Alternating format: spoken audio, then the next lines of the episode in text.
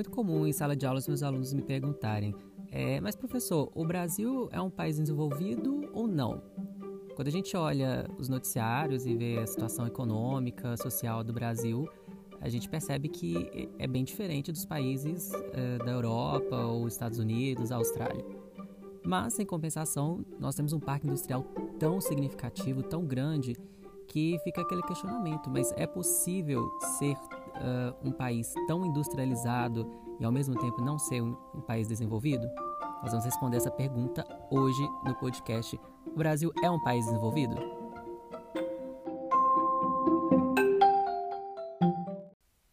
E para a gente responder isso, é preciso que nós entendamos o histórico desse processo de constituição da, da economia brasileira e da industrialização do Brasil.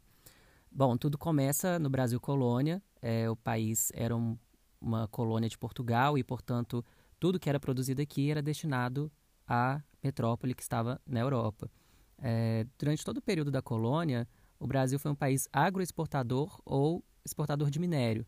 É, a gente viveu basicamente de pau-brasil, borracha, café, uh, ouro, diamantes, uh, algodão, uh, cana-de-açúcar.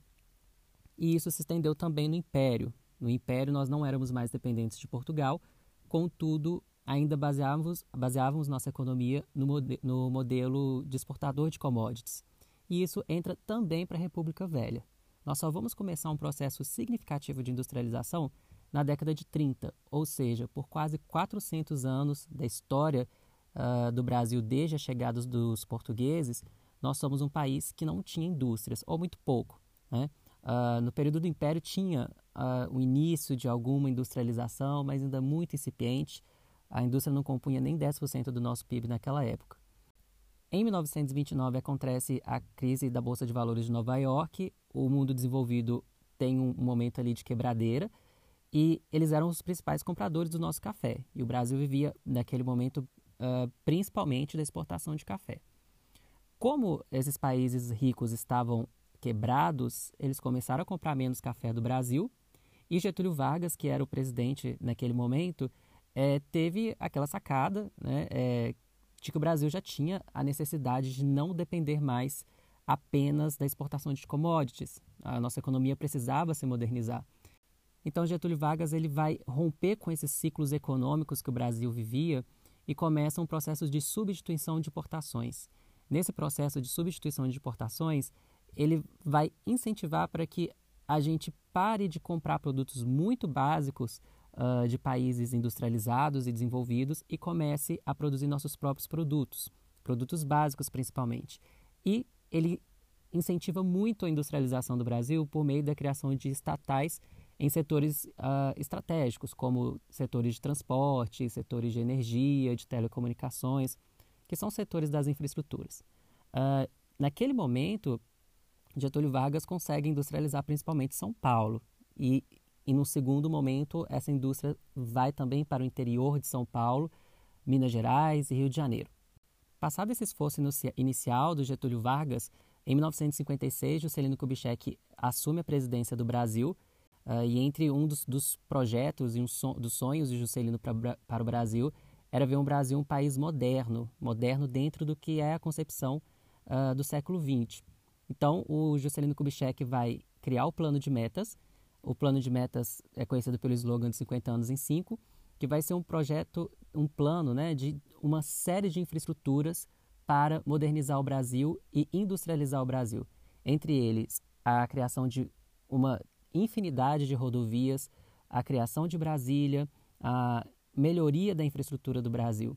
Com isso, Juscelino, Juscelino Kubitschek ele começa um processo de internacionalização da economia brasileira, uh, atraindo uh, indústrias de outros países, principalmente as indústrias automobilísticas, que foram o carro-chefe do, do período do Juscelino Kubitschek. Uh, naquele momento, o sul do Brasil estava começando a se industrializar. E para diminuir a concentração da indústria no sudeste e agora começando no sul, o Juscelino Kubitschek vai criar a SUDENE, que é a Superintendência de Desenvolvimento do Nordeste, na intenção de que a indústria também fosse em direção ao Nordeste do Brasil. E nesse momento é que começa a industrialização do litoral do Nordeste, principalmente no Recôncavo Baiano, Recife, Campina Grande e aquela região uh, que concentra a maior parte da população nordestina.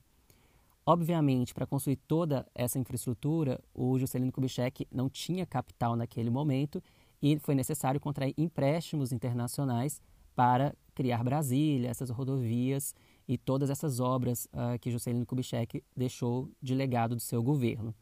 Em 64 acontece o golpe militar, é, o Brasil passa então a viver uma ditadura militar e os militares, a, a linha de frente de atuação deles dentro do campo econômico é no investimento maciço em infraestruturas. Então, os militares vão fazer obras faraônicas, é, como a usina de Itaipu, a ponte Rio-Niterói, a Transamazônica, é, obras de infraestrutura que vão favorecer uh, o escoamento de produtos e a, a, a, possibilidade de vantagens locacionais no Brasil, contudo, obras extremamente superfaturadas, obras que são uh, investigadas por corrupção até hoje, mas que, como era um período de ditadura, é, é muito difícil ter acesso a exatamente como que foi todos os processos de licitação e realmente ter acesso à transparência dos dados daquele período. É, por causa desse conjunto de grande investimento do Juscelino Kubitschek e dos militares em infraestrutura e uma grande atração de indústrias internacionais para o Brasil, principalmente no governo do, do JK, o Brasil vai viver na década de 70 um período que é chamado de milagre econômico. O Brasil vai crescer naquele período a taxas de 13%, 14% ao ano. É, são taxas parecidas as taxas chinesas uh, de 2000, 2011, 2012. O Brasil estava crescendo tanto uh, que se tinha uma expectativa de que o Brasil uh, finalmente seria um país com, com, com muita grana. Né? Infelizmente, naquele período, né, e muito a ver também com a, a ideologia dos militares, é, embora o Brasil estivesse crescendo muito em PIB, ou seja, estivesse aumentando muito a eficiência da máquina brasileira, não se melhorava a vida dos mais pobres, ou seja, não havia equidade dentro desse, uh, desse desenvolvimento. É como se o bolo crescesse, mas não fosse repartido. Para fechar com, com esse período de grande êxito e crescimento da economia brasileira, em 1973 acontece a crise internacional do petróleo.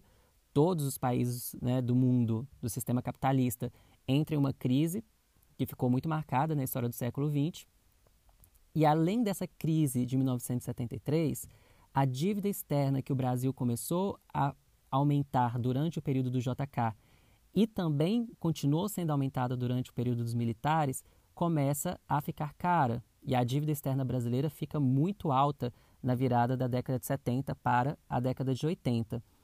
E o Brasil, naquele período, também começa a viver um fantasma da economia brasileira, que é a hiperinflação. A hiperinflação ela fazia com que o preço dos produtos no Brasil crescesse uh, a taxas altíssimas, taxas muito maiores do que o que a Venezuela vive hoje, por exemplo. Eram taxas de mais de mil por cento ao ano e os produtos tinham preço de manhã, os, uh, à tarde no mercado o produto estava com outro preço, de forma que o poder de compra do brasileiro em dinheiro vivo ele era corroído a cada minuto que se passava. Na tentativa de conter essa inflação, na virada da década de 80 para a década de 90, uh, ah, o Brasil chegou a, a, trocar de moeda mais de seis vezes, de cruzeiro, cruzados, cruzado novo, cruzeiro novo, e nada, nenhuma moeda conseguia garantir uma estabilidade econômica para o Brasil. A situação ficou tão complexa na década de 80 que essa década ficou conhecida, conhecida como década perdida. E é exatamente esse, essa falta de perspectiva, exatamente essa, essa esse grande baque econômico uh, ajudou a enfraquecer os militares e permitir o processo de redemocratização do Brasil em 1985. Lá na década de 90, o Fernando Collor de Mello vai assumir a, a presidência do Brasil nessa missão de controlar essa inflação galopante e a dívida externa que o Brasil tinha.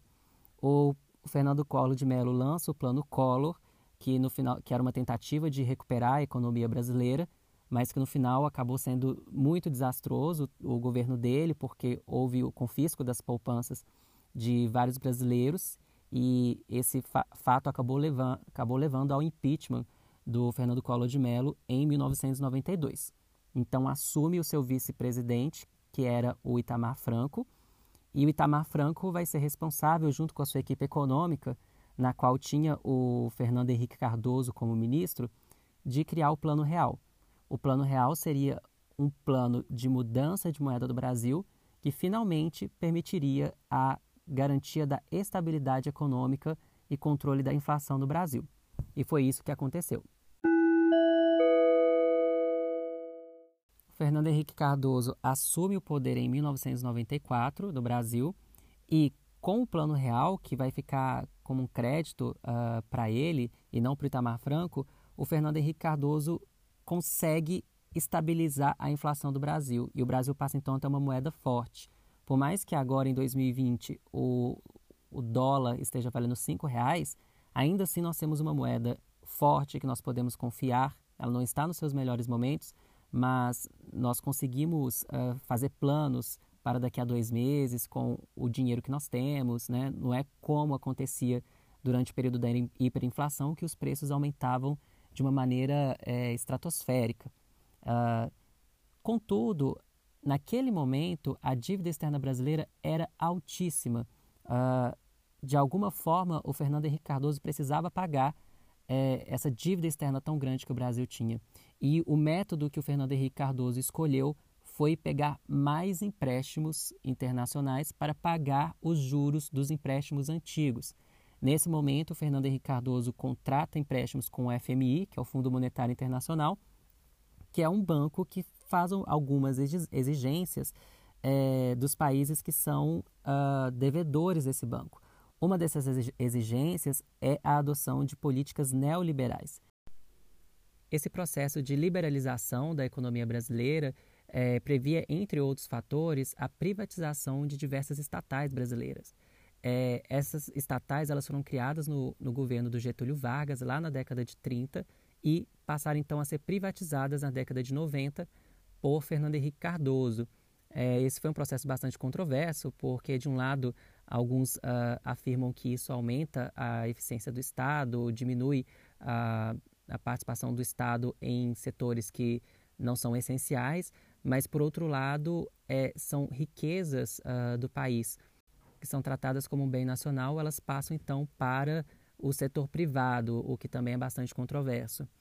É, além disso, Fernando Henrique Cardoso ele fez uma série de reformas uh, institucionais, financeiras e, e econômicas, e a gente chega nos anos 2000 com uma certa estabilidade econômica que permite ali naquele primeiro momento do mandato do Lula uma maior é, redistribuição de renda, ou seja, uh, no, é uma, um primeiro momento nessa história econômica do Brasil que, em que a equidade, ou seja, o dividir o bolo, foi colocado em primeiro local. Então, naquele momento, começa uma série de programas de bem-estar social ligados principalmente à alimentação, moradia e educação, uh, uma expansão muito grande do ensino superior do Brasil.